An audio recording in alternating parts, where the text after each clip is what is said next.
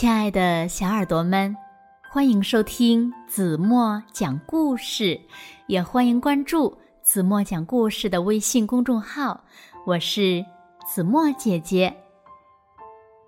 熊猫哥哥呱呱和妹妹丫丫有一把红雨伞，红雨伞呢为他们遮挡风雨、遮挡阳光。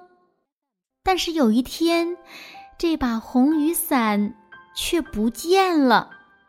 那么，红雨伞去哪里了呢？熊猫哥哥和熊猫妹妹又该怎么办呢？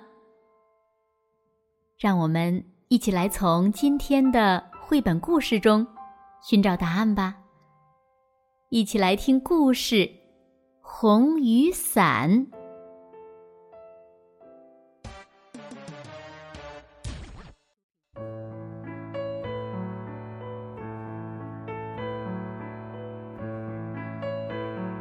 熊猫哥哥呱呱和妹妹丫丫有一把红雨伞，那是一把很旧很旧的雨伞。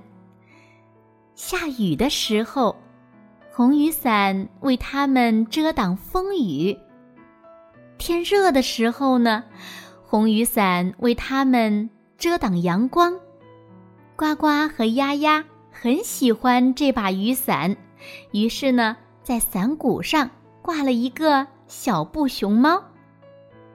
红雨伞呢，也很喜欢它们，愿意。